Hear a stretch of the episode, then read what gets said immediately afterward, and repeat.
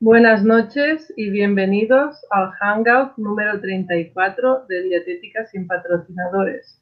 Hoy hablamos de síndrome metabólico.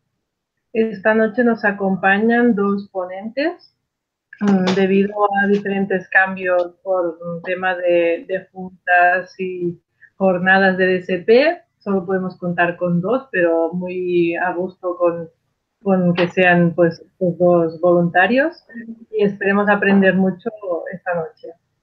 Sabéis que podéis hacernos las preguntas a través de, Twitter siempre que queráis. Esta noche nos acompañan a Gestin Quiroz, dietista nutricionista, graduado en Ecuador. Él ha eh, estado de nutricionista en planta de equipos de fútbol de primera categoría. También ha tenido consulta privada en el Omni del Hospital de Guayaquil y actualmente está en un máster de la Universidad de Valencia. Buenas noches. Hola, buenas noches a todos. La verdad es que es un gusto estar aquí compartiendo este Hangout con ustedes. Eh, me siento muy a gusto. Gracias. Y también tenemos a, a Rubén, Rubén Murcia, es cartero, dietista nutricionista, formador en el ICNS y en otras universidades. Buenas noches, Rubén. buenas noches y gracias por contar conmigo. Pues empezamos con el tema y para introducirlo nos gustaría saber qué es el síndrome metabólico o síndrome X si Rubén quiere aportarnos un poquito cuatro... Vale, simplemente por la definición de síndrome metabólico, aunque es cierto que no existen unos criterios comunes para el diagnóstico de, síndrome metabólico o síndrome X, ¿no? como, como se, ha, llamado, eh, pero se podría definir pues, como un conjunto, conjunto de factores en los que es prioritario la resistencia a la insulina y la hiperinsulinemia. Asociado a esto hay una intolerancia a los hidratos de carbono, eh, cifras elevadas de, colesterol o de lípidos sanguíneos y además altos niveles de presión arterial o tensión arterial y todo esto aumenta en general el riesgo de, enfermedad cardiovascular y, diabetes. Muchas gracias, Rubén. Bueno, y es que... ¿Quieres añadir? Sí. Sí, sí, sí. Bueno, eh, estoy muy de acuerdo en todas las líneas que ha dicho Rubén, la verdad, pero este síndrome metabólico la verdad es que se ha convertido en un nuevo problema de salud pública en este siglo XXI, evidentemente. El síndrome metabólico, como ya lo ha dicho él, es una alteración metabólica y fisiológica que incluye la lipidemia heterogénea. Pero esto tiene una historia, la verdad, que en 1988 Gerald Revaler, él fue el primero que dio este nombre, ¿no? Como síndrome X, que lo intentó colocar por ciertas investigaciones que él hizo, pero más bien apuntando a un diagnóstico como una herramienta, perdón, de diagnóstico a una diabetes, a la cual que luego eh, tomó más o menos por el 2001 el, OMS, también apuntando a un diagnóstico más o menos de, para saber y diagnosticar un poco eh, la diabetes mellitus. Luego esto de Quito, tener este, estas, varias, estas varias formas o herramientas, se dieron cuenta, se dieron cuenta que luego iban, que estas personas que tenían diabetes, al final también tenían enfermedades cardiovasculares. Entonces ellos quisieron ingresar otros parámetros, como ya lo había dicho antes Ron, que es la dislipidemia y es la hipertensión, como uno de, de los, de los componentes para, este, para, esta, para utilizar esta herramienta de síndrome metabólico. Tenemos aquí, ¿no? Diferentes tipos de criterios diagnósticos. Sí, sí, sí. Tenemos un poco de, lista. No sé si creéis que los pacientes conocen este tipo de criterios diagnósticos o solo es tema de profesional de la salud y ya está. Hombre, yo creo que no los conocen y la mayoría de profesionales de salud tampoco los conocen. Lo primero, porque son varios, o sea que realmente eh, no son los mismos los de la, OMS, eh, los de la American Heart Association o los de la EGIR, ¿no? Las del European Group of for the Study Insulin Resistance. O sea que ni siquiera los propios profesionales se ponen de acuerdo a, unificar criterios. Pues lógicamente más difícil que estos criterios en general lleguen a, la población general. Mm, los más utilizados seguramente sean los de la OMS, aunque también hay veces que, por ejemplo, el, método de mm, valoración eh, de la resistencia a la insulina es de tipo indirecto, ¿no? O sea, por ejemplo, pues como medir la circunferencia abdominal. Otros organismos sí que eh, obligan a, medir esa resistencia a la insulina y podríamos decir que es más preciso, ¿no? aunque también son más caros.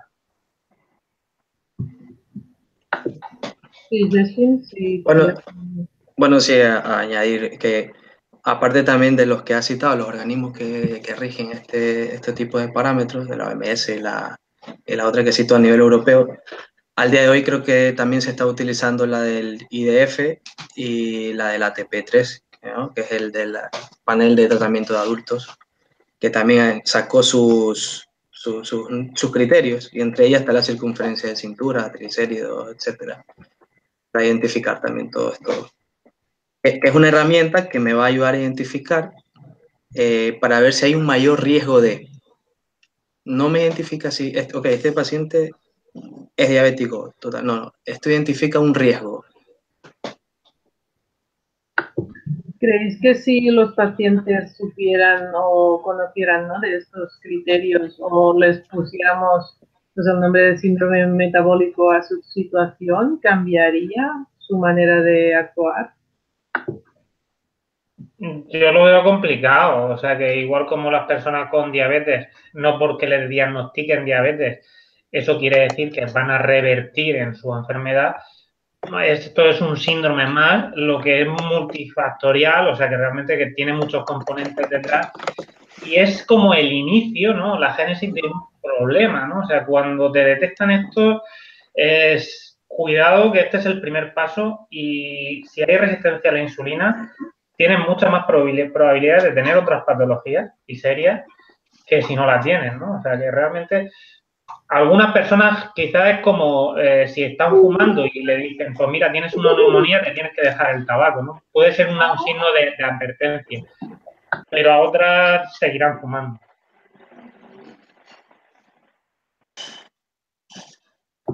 Claro, es eso, ¿no? Que a veces, por mucho que nos pongan un título, ¿no? Diríamos, nuestra manera de proceder es la misma, ¿no? Justin, tú que has estado en consulta privada.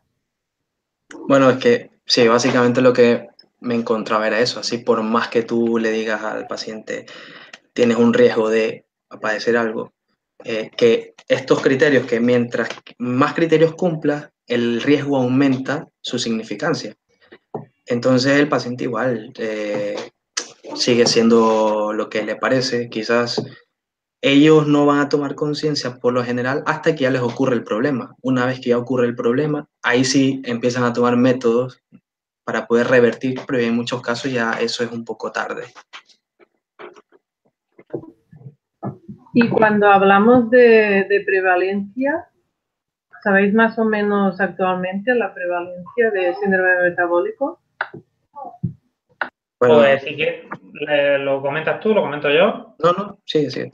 Vale, pues en principio, eh, lógicamente hemos dicho que hay varios organismos que dicen unos criterios u otros y la prevalencia pues, va a depender dependiendo de esa definición empleada. Eh, en general, pues por ejemplo, en, Estados Unidos se, estima que es del 22% y más del 43% en los mayores de 60 años. Aquí en Europa, pues la prevalencia, del síndrome metabólico eh, varía también de un país a otro, ¿no? Por ejemplo, los países que mayor prevalencia tienen son, Turquía y Reino Unido, sobre el 30%. Y aquí en España también, eh, según el último dato de, eh, un estudio publicado en 2012, se llama Daríos, la prevalencia es del 31%, o sea que es bastante, bastante alta. Eso sí, eh, depende del mm, criterio que, se utilice. ¿no? Otros datos, por ejemplo, dicen que utilizando los criterios de la ONSA aquí en España es del 35%, pero si utilizamos los de elegir son del 24%. Y si utilizamos otros, eh, son del 20%. O sea que realmente podríamos decir que está sobre el 30% si utilizamos los, eh, los criterios de la. Bueno, sí, yo lo que quería acotar un poco de hacer un inciso en cuanto a Latinoamérica.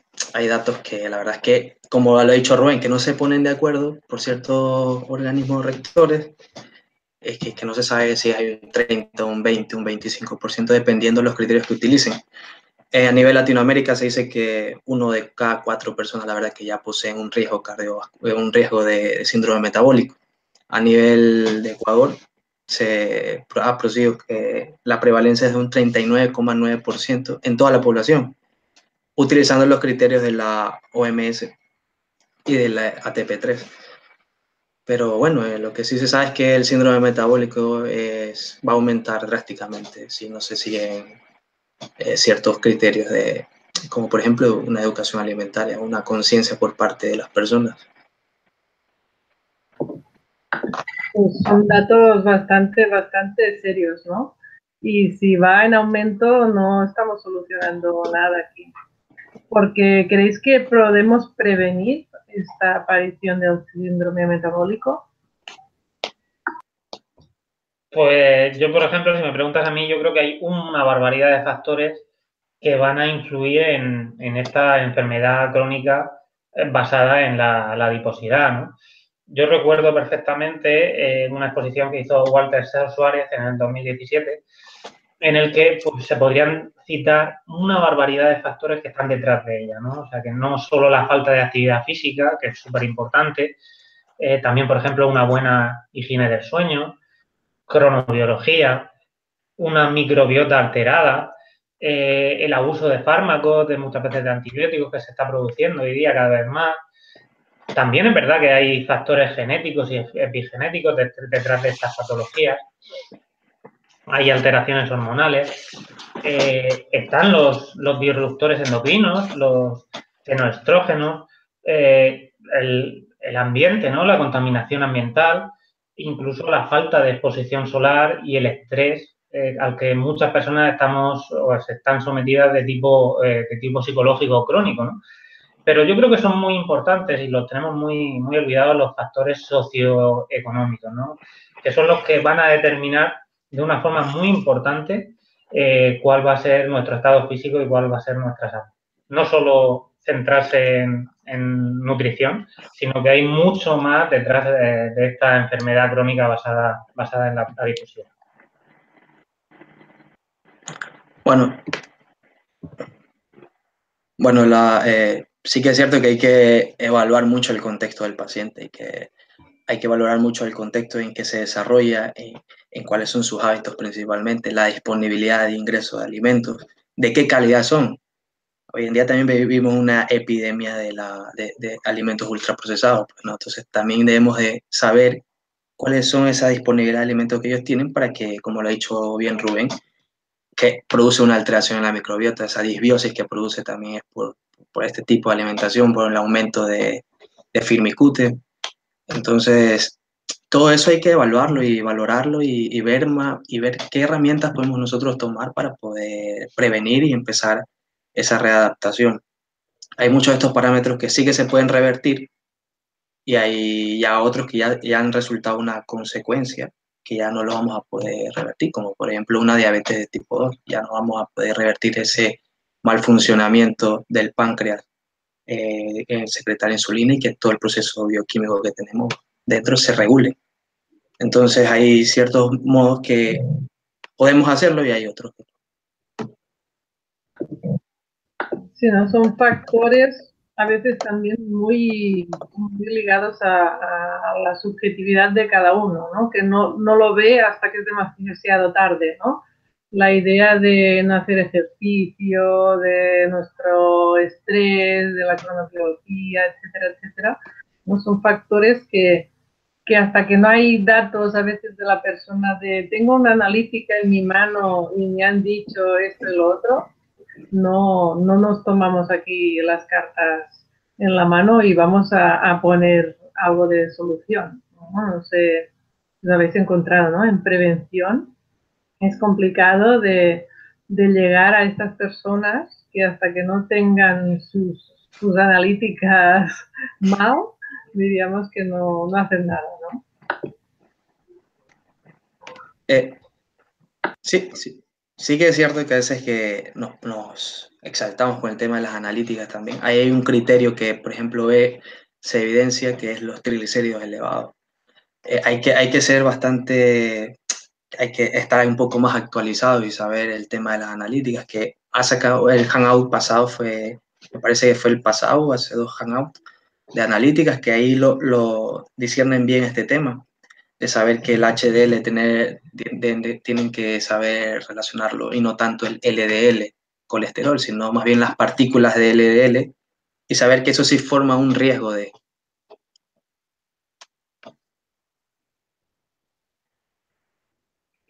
Sí, sí, muy bien. Y en tema de, de prevención tenemos muy, muy importante la parte de hábitos alimentarios, ¿no? Como comentabais, en tema de, de productos ultraprocesados y así. ¿Cómo creéis que podríamos tratar a estas personas desde el punto de vista dietético? Bueno, yo, si, yo básicamente lo que por lo general hacía cuando estaba en consulta era regirme los hábitos de ellos, ir cambiando patrones de a poco, sobre todo eso que es un poco complicado, no ir y darle una dieta cerrada con X cantidad de nutrientes, de macros y micros, sino más bien eh, valorar qué es lo que en realidad le gusta a él en contexto, ir eliminando, sacando ciertas cosas o ciertos alimentos que a él verdaderamente, que al paciente verdaderamente no le contribuyen en nada, como son los ultraprocesados, ir argumentándoselo, porque si tú le dices no puedes comer esto, simplemente diciéndole un no como respuesta, pues el paciente lo va a hacer queriendo o no, queriendo, con más ganas todavía. Entonces lo, va a seguir haciendo. Entonces siempre argumentándolo, ir quitando estos alimentos ultraprocesados, ir colocando alimentos que verdaderamente estén en la zona de temporada, que sean fáciles eh, en cuanto a accesibilidad y económicos, que, que sí hay. Al menos en mi país hay alimentos de muy buena calidad, son los frijoles, las lentejas, el plátano verde. Entonces son alimentos que verdaderamente van a cumplir una función, ¿no? Y, eso. Mi opinión más o menos, más o menos es, lo, parecida a lo que había comentado antes, ¿no? Yo creo que el tratamiento desde un único punto de vista, lamentablemente estamos viendo que está condenado al fracaso, ¿no? Yo recuerdo, por ejemplo, la conversación que tuve con una, compañera de trabajo, cartera, el, viernes pasado. Ella está ahora mismo haciendo un, régimen ¿no? de adelgazamiento. Eh, le están poniendo una dieta baja en hidratos de carbono y el que se lo pauta es un médico que está especializado pues, en, estética. ¿no? Lleva muchos años pautando ese tipo de dietas en, su ciudad. Y ella lo que me decía es que eh, iba, iba, todas las personas que iban a su clínica en general, pues entraban gordas, entraban obesas y salían delgadas. Pero nadie, nadie lograba mantener el peso, ¿no?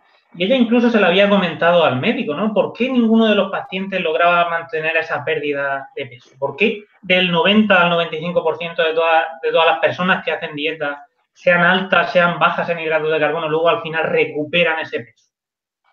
Yo creo que está claro que no podemos culpar ni siquiera un único factor, ni el azúcar por sí solo es el causante del síndrome metabólico, de la obesidad, ni la comida real va a ser la solución para, esta pandemia tan compleja y que lleva tantas cosas detrás.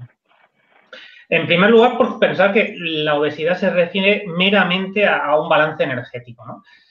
Eh, centrarlo todo en calorías, lo que se ha hecho y el, mensaje que se está dando en la universidad y se, nos ha dado a nosotros toda la vida, cuando hay tantas cosas detrás de, la obesidad y, del síndrome metabólico. Y en segundo lugar, por obviar las adaptaciones metabólicas que se producen cuando una persona es obesa y pierde peso. Eh, y sobre todo esas, adaptaciones se, se producen en personas que han sido obesas por muchos años y hacen muy, muy, muy difícil el, mantener ese peso perdido, ¿no? O sea, que lo más fácil es recuperar ese peso eh, por los pacientes, ¿no? eso sí, en un par de, estudios bastante recientes, lo que vemos es que no hay diferencia entre seguir una dieta baja en grasa, o si es saludable, o seguir, seguir una dieta mm, baja en hidratos de carbono. O sea que ambas, eh, a igualdad de calorías, son igualmente efectivas a corto plazo. Pero el problema no es el corto plazo, que sabemos que las dietas a corto plazo funcionan. El problema yo creo que es a largo plazo, ¿no? Cuando se suele ver que, realmente para la mayoría de las personas eh, son un fracaso.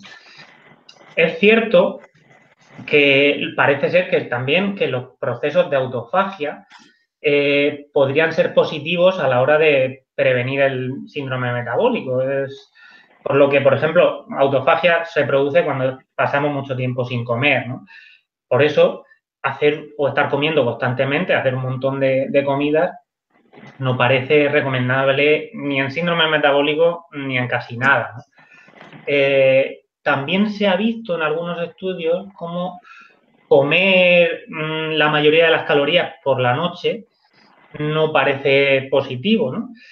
Uno de los factores que sí que parece positivo para disminuir el síndrome metabólico y prevenir la, obesidad son los polifenoles, ¿no? que están compuestos, bueno, están contenidos en una inmensidad de, productos de origen eh, vegetal. Y bueno, también algunos tipos de estudios modernos, recientes, muestran que la endotoxemia, que es un, un palabra raro para la mayoría de desconocidos, pero se produce después de una comida muy rica en calorías y en general eh, de baja calidad, rica en, productos refinados, esa endotoxemia es la que inicia el proceso de, obesidad y la resistencia a la insulina. De todas maneras, no quiero ser catastrofista total, ni ver ningún punto de vista positivo, y yo creo que sí que eh, promover eh, ciertas políticas de salud pública, hábitos de vida saludable, pues para como mínimo intentar atajar el problema y que no vaya más, ¿no? Si es posible reducirlo, pues mucho mejor, ¿no? En la medida de lo posible. Pero bueno, yo creo que la clave total eh, y en lo que tenemos que centrarnos es en la prevención de, la obesidad. Igualmente tampoco sería, sería interesante o sería oportuno abordar la prevención de una manera simplista y fijándonos solo en, un único factor, ¿no? O sea que yo, por ejemplo, que soy nutricionista, creo que eh, el problema no se va a arreglar simplemente poniendo a nutricionistas en la sanidad pública, ¿no? Eso es totalmente reduccionista, porque ¿qué ha pasado entonces en los países que los nutricionistas ya están en la sanidad pública, ¿no? Si la, obesidad sigue creciendo. ¿no? Eh, yo creo que la obesidad esconde muchas cosas que van más allá de, la nutrición. Sí, sí, que solo vemos la punta del iceberg, ¿no? Sí. Bueno, es que eh, ha sido siempre eso, ¿no? De, como, como, se, como se lo ha dicho, que colocar más dietistas nutricionistas no va a eliminar el problema, sino que hay que empezar a, tener más, eh, muchas políticas de alimentación y nutrición para la población, ¿no? que empiecen a regir eso, que empiecen a entrar ya en orden, para que ya tener otro, otra, este, tener otra herramienta más de lucha, no solo el dietista nutricionista, porque no, no lo vamos a conseguir nada al final del día. Y eso y crear adherencia en el paciente para que ya que esto vaya a largo plazo y, ya no nos necesiten en el, día a día, no hablo que no nos necesiten en el tema de que ya no más dietistas nutricionales, sino que ellos ya puedan hacer sus propias elecciones o estén fuera de casa y saber de que si en vez de preferirse un ultraprocesado o, un, o alimentos que no le van a beneficiar a ellos, prefieran un poco más de vegetales, que es lo que hace falta. Vegetales y frutas le hace falta a la población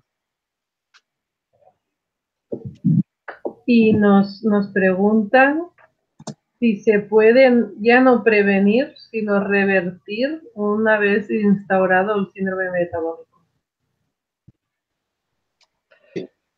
Hombre, revertir, hay casos de reversión incluso de diabetes. Otra cosa es que eso sea durable o mantenible en el tiempo, ¿no?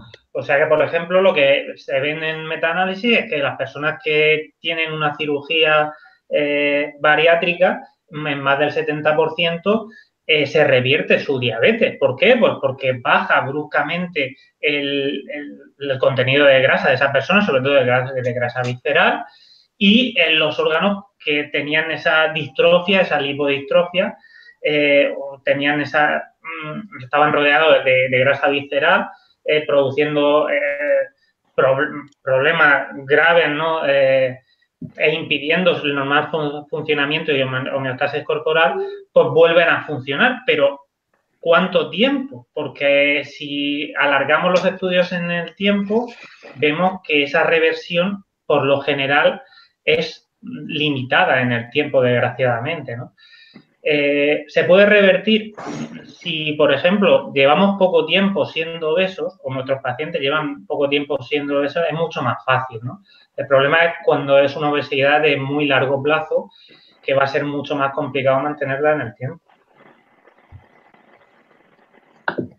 Y muy importante lo que decíamos de la adherencia, ¿no? Para revertir esta situación, que no solo es, bueno, voy a hacer unos cambios, puntuales y ya está. ¿no? La adherencia es súper, súper importante. Pues sí, yo, yo creo que eh, de ahí se debe de, ese es uno de los principales objetivos que se debe tener al momento de tratar a un paciente. La adherencia para que esto ya siga y que siga perpetuando en ellos este, este tipo de alimentación saludable, que por definición debería ser así porque ah, pensando ¿no? en el tema de adherencia, vemos que la adherencia a la medicación sí que, que está muy, muy instaurada, ¿no? El paciente pues, tiene una confianza plena en sus medicamentos y eso sí que no lo cambiamos, pero en cambio en el estilo de vida o el resto de factores que, que aconsejamos a cambiar, eso sí que es complicado. Bueno, es que, es que esa ha sido una alternativa clave para el paciente. Esa ha sido una, una salida bastante grande de, de, tener a un lado el fármaco, en el caso de los diabéticos que ya son, que necesitan insulina exógena, pues empiezan y se divierten con los hidratos simples. ¿Por qué? Porque ya se pueden inyectar. Con las otras personas que tienen dislipidemias, eh, eh, alimentos altos en grasas, es, eh, grasas trans y sobre todo de procesados, ultraprocesados, siguen comiendo libremente, carta libre en eso, porque tienen sus estatinas al lado. Entonces, yo creo que promocionar y, vender que, la, mejor, fuente, el mejor resultado es tomar medicamentos también ha sido una de las fallas que ha tenido en la salud pública. Totalmente de acuerdo. Es que aparte nos estamos haciendo, mm, con ese mensaje estamos haciendo vagas a la, a, la, a la persona, a la sociedad en general. O sea que realmente eh, la conducta que cada persona tenga va a decidir en gran parte, en gran medida, su salud, ¿no? Pero cuando decimos, cuando hay médicos, que yo los tengo, he tenido compañeros de trabajo que han tenido problemas metabólicos y han ido al médico y le ha dicho directamente, no te preocupes por lo que comes, simplemente yo te voy a dar una pastilla para bajar eh, la tensión, otra para bajar el ácido úrico y otra para el colesterol. Y tú sé feliz y es que realmente eso el mensaje no se puede dar, porque la felicidad no está, no tiene que ir relacionada con, comer peor o comer alimentos hiperpalatables o hiperprocesados, etcétera, ¿no? Tienes que buscarte la felicidad fuera de, eso, O sea que yo creo que el mensaje simplista que, se ha dado y el facilón de eh, no hagas nada, estás en tu casa viendo la tele, eh, disfruta de la vida comiendo patatas fritas, etcétera, etcétera, y, no te muevas, eh, yo creo que es totalmente contraproducente es un daño tremendo a la salud pública que mm, va a ser complicado de revertir porque la, la gente la estamos haciendo cada vez más cómodo. En todos los sentidos, ¿no? Comodidad en salud, en, en el día a día, en todo, ¿no? Buscas el ya rápido, venga, ya lo tenemos. Y, el problema del síndrome metabólico también es que vemos que hay diferentes relaciones en, otras enfermedades, ¿no? Si os, podéis explicarnos un poquito. Sí, yo, bueno, sí que se ha visto una relación bastante grande con, con, el síndrome metabólico y enfermedades renales crónicas. Por ejemplo, al día de hoy sí que hay estudios que certifican y que, que, que muestran esta relación que tiene, porque uno de los criterios o uno de los componentes de este síndrome metabólico es la hipertensión. Entonces, al momento de que exista una elevada tensión, una presión elevada en nuestro cuerpo, también va a afectar el principal eh, órgano afectado también, aparte del corazón, va a ser el riñón. Entonces, si tenemos un sistema renal eh, un poco mal, un poco eh, frustrado en el tema de, su funcionamiento, pues vamos a tener problemas luego a la larga más grandes, como por ejemplo, ahí sí vamos a tener que suplementar en cierto caso vitamina D, porque ya sabemos que en el riñón específicamente es donde se va la vitamina D activa, donde se, se promueve, se sintetiza esa vitamina D activa. Entonces sí que hay una estrecha relación con enfermedad renal crónica. Sí, de hecho, la principal causa de enfermedad renal crónica es la diabetes, ¿no? Y bueno, realmente también lo que vemos en otros estudios es que eh, tanto la resistencia a la insulina como el síndrome metabólico están relacionadas, pues, por, ejemplo, con otras disfunciones como podrían ser el síndrome de ovario poliquístico, el hígado graso, eh, como hemos comentado antes, también es muy relacionado con la prediabetes y con el desarrollo, el avance hacia el diabetes tipo 2 eh, hemos hablado también de la dislipidemia y, sobre todo de la enfermedad cardiovascular. Y de otras dos cosas que también se relacionan y a lo mejor no lo relacionábamos con el síndrome metabólico ni con la resistencia a la insulina, como son la demencia y el cáncer, ¿no? Y el cáncer es curioso que incluso en personas delgadas que, aunque ellas estén en un índice de masa corporal normal, pero sin embargo tienen esa obesidad eh, androide, ¿no? Una obesidad eh, eh, ectópica, ¿no? De estas que mm, abdominal, ¿no? Eh, pues en esas personas tienen bastante mayor riesgo, sean delgadas o sean obesas, de padecer diferentes tipos de cáncer, ¿no? Y mm, yo me gustaría comentaros un estudio que se realizó en 2001, así por encima, que me parece súper interesante para este tema, ¿no? Simplemente era una muestra de personas a la que hicieron un seguimiento y la dividieron en terciles, ¿no? O sea, que no sé si el significado simplemente se dividen en tres grupos. Y los terciles estaban divididos dependiendo de la eh, resistencia a la insulina de cada persona. Pues los más sensibles a la insulina estaban en un tercil, un tercil intermedio y otro tercil que eran los más resistentes a la insulina. Pues se les siguió en el tiempo y ¿qué se observó? Pues lo que se observó es que los que estaban, los que eran más sensibles eh, a, la insulina, no había ningún caso de enfermedad crónica, ni uno solo. Sin embargo, en los que eran intermedios, pues sí que se observaron algún caso de hipertensión, enfermedad, algún caso de enfermedad cardiovascular. Y los que eran más resistentes a la insulina prácticamente tenían la mayor parte de problemas de enfermedades metabólicas y enfermedades crónicas sea que hasta ahí lo importante que es eh, tener una buena sensibilidad a la insulina y evitar este síndrome metabólico. Muy interesante conocer estos datos. ¿eh? Pues vemos esto, ¿no? Que es una enfermedad, un síndrome muy, muy complejo, muchos factores aquí. Y habéis comentado antes uh, que también hay relación entre, entre la, grasa, el tipo de grasa, ¿no? Nos encontramos con grasas visceral y grasa abdominal. Para las personas que no conozcan qué significa cada término de grasa abdominal, grasa visceral. Bueno, bueno, bueno, hay que partir una diferencia entre grasa abdominal y visceral. La grasa abdominal implica la visceral y la subcutánea donde nos tenemos que enfocar nosotros a en la grasa visceral, que esa va a ser el principal causante del síndrome metabólico. Esta grasa abdominal está relacionada con riesgo cardiovascular, con resistencia a la insulina, hipertensión, dislipidemia. Y también se ha encontrado una relación por ubicación, por zona. No solo la grasa, la grasa visceral que se encuentra en nuestro tronco inferior, básicamente, sino también la grasa epicárdica, que esa sí que está, está relacionada también con riesgo cardiovascular aumentado. Sí, una de las cosas que quería eh, también mm, apuntar aquí es la importancia de la genética, ¿no? ¿Por qué? Porque hay gente que aunque eh, acumule, eh, bueno, acumule obesidad, mm, pues por ejemplo lo hace de una manera diferente, ¿no? Está, por ejemplo, el adipocito pues puede crecer eh, de, una de una manera hipertrofiándose o, de una manera hiperplasiándose, ¿no? Una cosa sería dividir y aumentar ese tejido, que es lo que se produce en el, en el tejido subcutáneo, que eso no tendría ningún problema metabólico, y otra cosa es la hipertrofia, ¿no? Eh, hay personas que genéticamente hipertrofian más, aumentan mucho ese adipocito, esa célula grasa, y lo que hace es reclutar a macrófagos y citocinas, como el factor de necrosis tumoral alfa, eh, que van a promover un estado proinflamatorio. ¿no? van a, conseguir que ese adipocito inflamado también suelte eh, un poco de grasa y esa grasa va a ir a, recubrir los órganos. ¿no? Y esa va a ser la que va, la más peligrosa, digamos, por la que va a mm, impedir el correcto funcionamiento del cuerpo.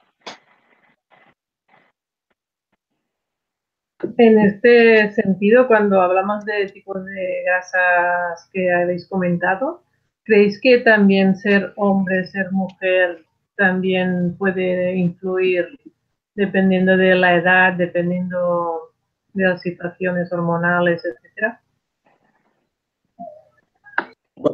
Bueno, bueno, sí que hay una gran relación entre que las mujeres pueden desarrollar un poco más este tema de, grasa visceral, puesto que, pues, puesto que tienen que desarrollar mucha parte, su, o sea, su sistema hormonal es distinto al de nosotros. Entonces sí que se ha visto un crecimiento mayor en esta, de esta grasa visceral en mujeres, sobre todo cuando son premenopáusicas. Mm, simplemente decir que, por ejemplo, en Estados Unidos la incidencia de síndrome metabólico no hay diferencias significativas entre hombre y, mujer, ¿no? O sea, que prácticamente el porcentaje es muy, muy parecido.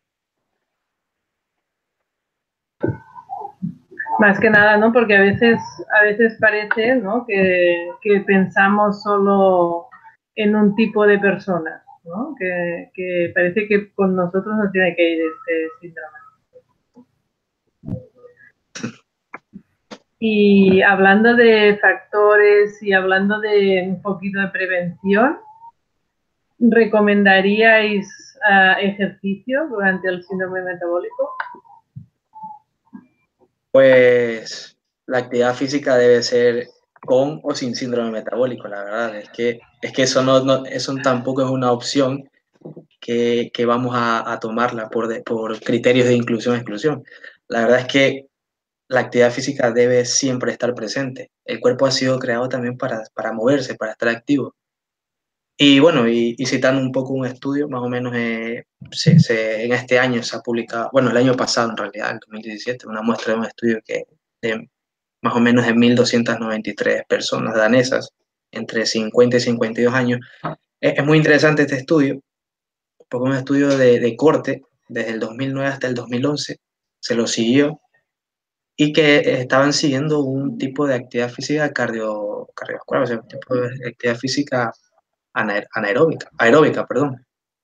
Y sí que, sí que se, se, vio una disminución en la grasa, sobre todo visceral, eh, perdón, abdominal en general, tanto visceral como subcutánea.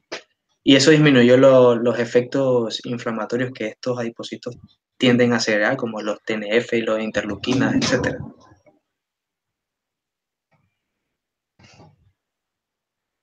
Sí, bueno, por mi parte, totalmente, eh, estoy totalmente de acuerdo con lo que ha dicho mi compañero y simplemente eso, promover la actividad física. Y yo creo que, por ejemplo, una de las medidas de salud pública que se deberían hacer eh, y sería mucho más efectiva que subvencionar los medicamentos es subvencionar estos centros de, deporte y estas personas, a las personas mm, que, que bueno, los licenciados en actividad física y del deporte, INEF o TAFAT o lo que sea, ¿no? Subvencionar a estas personas, eh, a, estas personas para que todo el mundo pueda eh, gratuitamente, porque es, salud pública, ¿no? Eh, tener, tener acceso a igual como a estas personas a, a lugares, ¿no? Lo que no puede ser es que para jugar a fútbol tengas que saltar una valla y jugarte la vida, ¿no? Porque estás en un colegio cerrado y los fines de semana está cerrado el colegio. Eh, yo creo que eso es muy importante y más sabiendo que eh, esta grasa que hemos dicho que es tan perjudicial, ¿no? esa grasa visceral, lo primero que lo moviliza y lo que más efectivo es al movilizarla es la actividad física.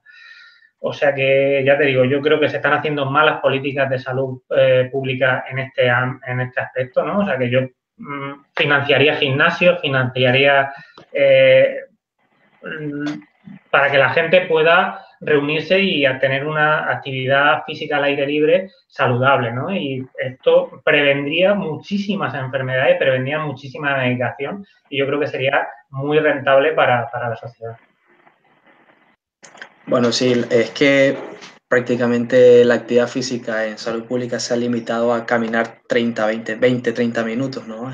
Entonces, cuando en realidad deberíamos hacer otro tipo de actividades que engloben más cosas para el paciente, no simplemente caminar.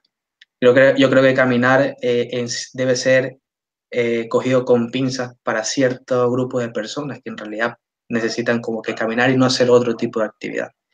Y un poco a añadir algo del tema de, la grasa visceral, más o menos el diagnóstico, me lo han preguntado ahora por Twitter, que cómo, cómo yo sé más, o menos el porcentaje de grasa visceral. Bueno, he encontrado eh, varios documentos, varios papers, que, que por bioimpedancia hay más formas, ¿no? Por un TAC, por un RMN, por un DEXA también puedes identificar la, grasa visceral.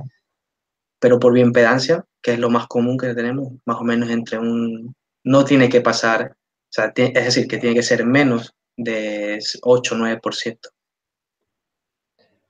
por ejemplo, indicadores bastante oportunos para, para síndrome metabólico, decir, apuntar el índice OMA de resistencia a la insulina, eh, el Quickie, que ambos se obtienen con midiendo la insulina en ayunas y la glucosa en ayunas.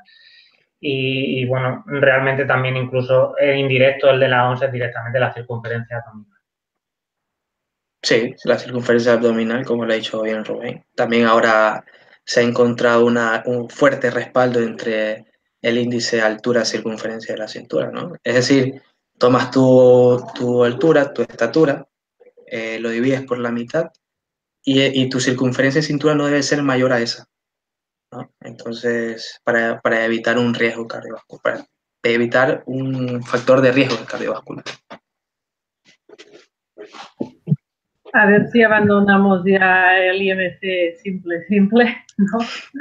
Y añadimos estas pequeñas cosas que en tiempo tampoco es una dedicación muy importante. Es, que, claro, es que el IMC básicamente no, al inicio fue creado como una herramienta bastante importante, buena, que se la ha ido tomando para nivel de estudio sobre todo, pero es que el IMC no, no, no, no me segmentiza por partes de, por zonas y sobre todo la, el, el, tipo de grasa, la cantidad de grasa. O sea, lo único que hace es generalizar el peso y la talla. Que el peso también, entonces, ¿qué pasa? Nos centramos más en el peso y luego empiezan las frustraciones, luego empiezan los otros problemas, porque creemos que a menor peso es, es más salud. Entonces, e, eso, eso es lo que pasa y ha creado este tipo de, que al día de hoy todavía se lo enseña en universidades, que no sé si esté bien o está mal, la verdad. No, no voy a entrar en esa dicotomía, pero pero yo creo que hay herramientas mejores como la que acabamos de citar. Yo creo que eso es clave, ¿no? Es un gran punto porque la gente se está obsesionada totalmente en el peso y está olvida totalmente la composición corporal, cuando es la composición corporal la que te va a determinar la salud. Y, pero sin embargo, cuando quieren perder, a ellos lo mismo les da. Dicen, yo quiero perder 4 kilos. Y les da lo mismo que sean de, grasa, que de músculo, de lo que sea. Pero quieren perder 4 kilos. Y eso es que es un, es un delito contra la salud. Eh, mejora simplemente la, composición corporal y mejorará tu salud, pero olvídate un poco de, del peso. Claro, eh, es que evidenciar estos compartimentos es, clave, sobre todo trabajar con pacientes obesos, que son obesos sarcopénicos, ¿no? que ahí está, convergen esta, estas, dos, estas dos compartimentos entre grasa y músculo en este beso sarcopénico hay una disminución de, ese tejido, de esas fibras musculares de tipo 2, que son las de contracción, básicamente. Entonces, eh, tenemos que ver un poco más, no, no, no tomar una obesidad con un simple IMC. Ok, estás ubicado más de 30, okay, tiene obesidad. No, no, no. Eh, mira la circunferencia de él, mira cómo están los compartimentos. para saber y poder tratar mejor a ese paciente con, con mucha más calidad. Al final del día estamos trabajando con seres humanos. Sí, sí, correcto. Es que aquí tenemos miga, miga. Pero bueno, se nos va alargando la cosa y tenemos que ir haciendo un poquito conclusiones. Habéis hablado del tema de salud pública, ¿no? Nos habéis dicho nada, dos o tres cositas que podríamos hacer. No sé si queréis uh, aventuraros a, a, dar más ideas de, de cositas a hacer en salud pública. Pues yo, yo, por ejemplo, creo que, a ver, cuando, cuando analizamos dónde se producen en general los, mayores índices de, síndrome metabólico, de obesidad, pues yo creo que nos damos cuenta que este tipo de alteraciones metabólicas eh, que, van a afectar, como hemos comentado a lo largo del hangout de esta noche, a la vida de las personas, eh, tienen muchos factores más allá de, la nutrición.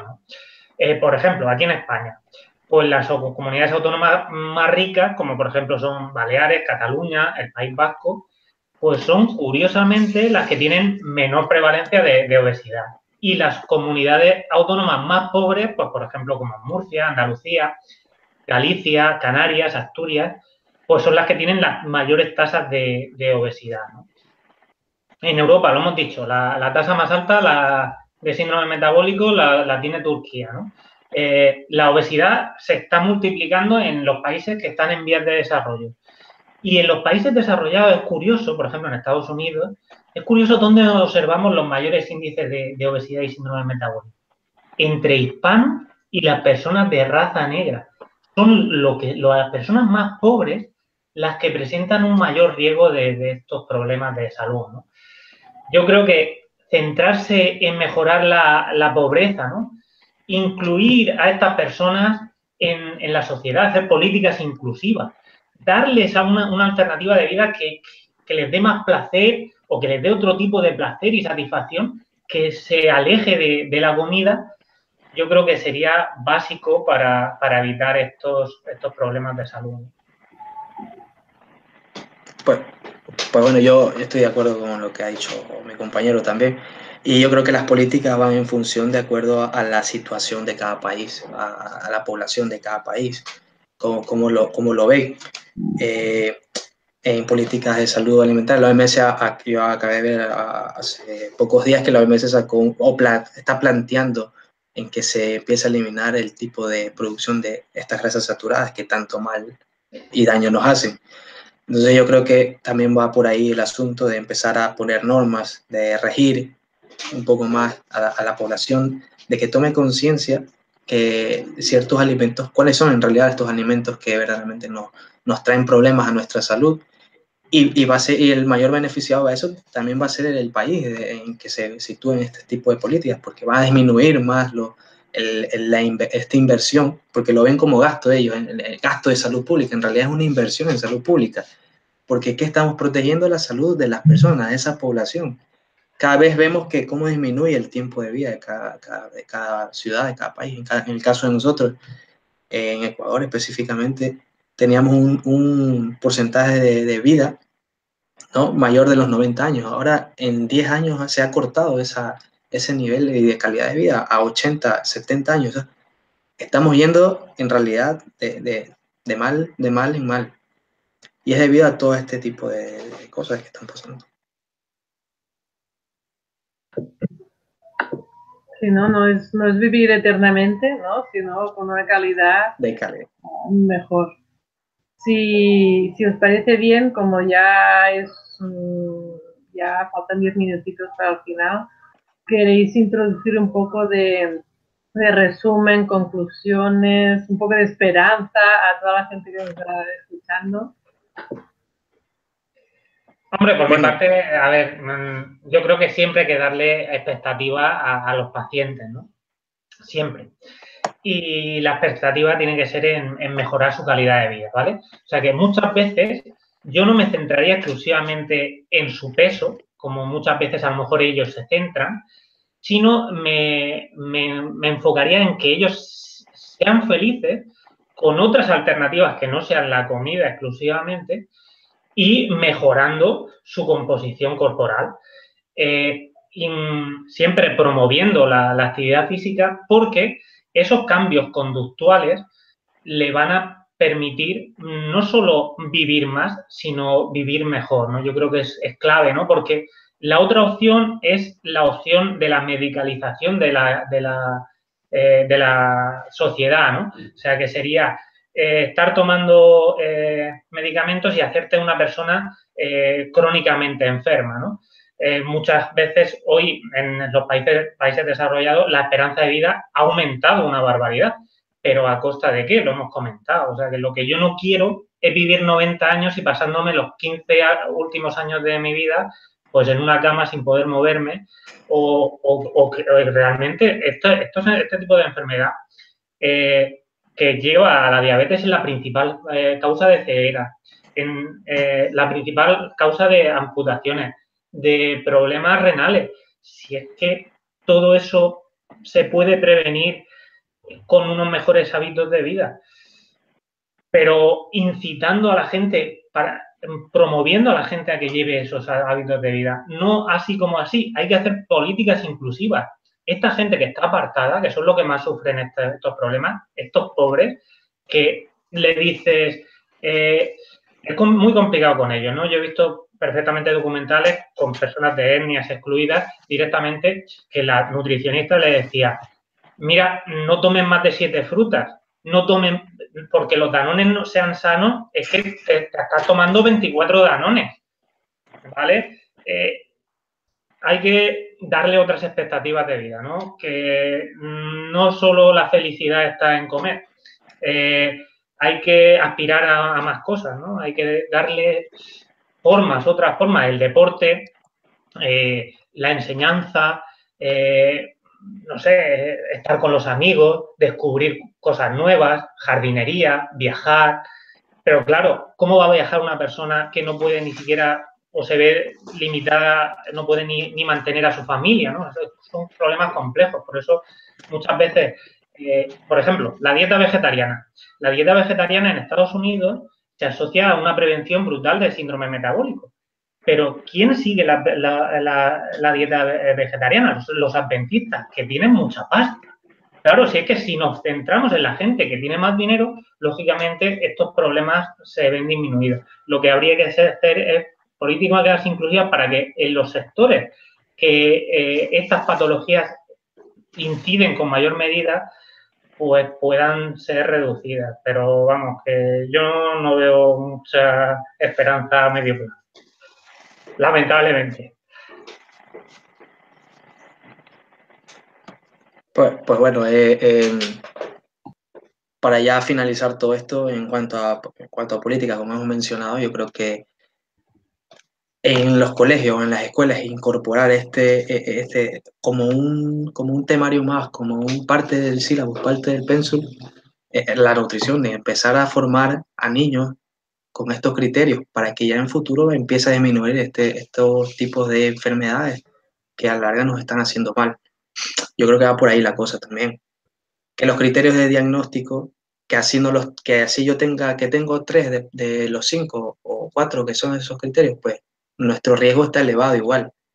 Que mientras más aumenten estos criterios, mm, se, potencial, se potencializan más estos, estos riesgos. Estamos predispuestos a tener o a padecer un, enfermo, un evento cerebrocardiovascular, una diabetes tipo 2. ¿no? Que tener conciencia en eso también. Que nuestra alimentación debe ser de calidad, de elegir alimentos de calidad, de elegir alimentos de verdad, no elegir productos alimentarios, productos comestibles, perdón, sino alimentos de verdad. Que esas son las verdaderas causas de que, por el cual nos encontramos hablando y divulgando este, este, estos problemas, porque la población debe hacer conciencia de eso. Y nada, pues eso, hay que, hay que comer mejor para, poder prevenir todas las enfermedades. Y no limitarnos tanto y sesgar esto de la alimentación, de comer, porque mañana me como una ensalada, voy a ser eh, saludable y porque pasado mañana me como una hamburguesa, voy a ser obeso. E, es que tampoco debemos, debemos llegar a ese sesgo, sino, sino de tener adherencia, como lo habíamos dicho antes, de saber cuáles son estos alimentos propios y necesarios para nosotros. Muchísimas gracias a los dos. Una charla muy, muy, muy entretenida. ¿eh? Muchos temas hemos tocado acordarnos de la prevención desde el minuto cero, ¿no? Y si ya está el síndrome metabólico instaurado, también podemos tener mucho de qué hablar. No solo dejarlo a manos de terceros, medicación, etcétera. A poner nuestro granito de arena, ir cambiando nuestros hábitos, conocer la, adherencia y, conocer las características de cada uno. Solo daros las gracias desde DSP. Muchas gracias por ser voluntarios en este Hangout y os esperamos a todos en, siguientes Hangouts que aún nos quedan esta temporada. Gracias, Justin. Gracias, Rubén. Y hasta la próxima. Adiós a todos. Nos vemos.